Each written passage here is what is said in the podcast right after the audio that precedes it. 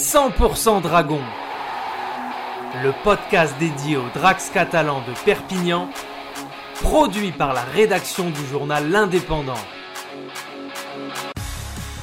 Samedi 22 mai, c'est le champion en titre et leader de Super League qui est tombé pour la première fois de la saison en l'emportant à Gilbert Brutus. Les Dragons se sont assis à la table des grands, titré Bruno Ontenient pour l'Indépendant.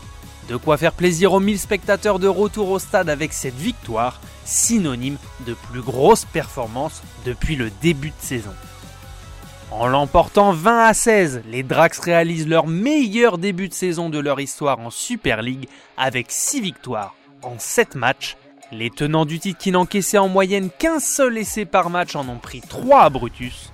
Pas mal pour reprendre les propos de Benjamin Garcia, le capitaine perpignanais, très actif sur l'ensemble du match. Des dragons qui ont su gagner sans leur facteur X, Sam Tompkins et Samisoni Lanji, blessés respectivement à l'épaule et à la cuisse, ont prouvé une nouvelle fois que leurs jeunes étaient prêts à en découdre.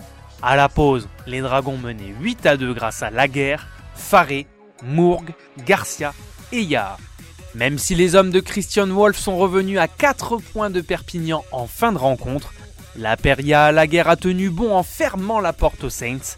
On espère qu'ils sauront faire de même dès samedi prochain en accueillant Wigan, le nouveau leader de Betfred Super League, également invaincu. Ce sera pour le round 8 du championnat.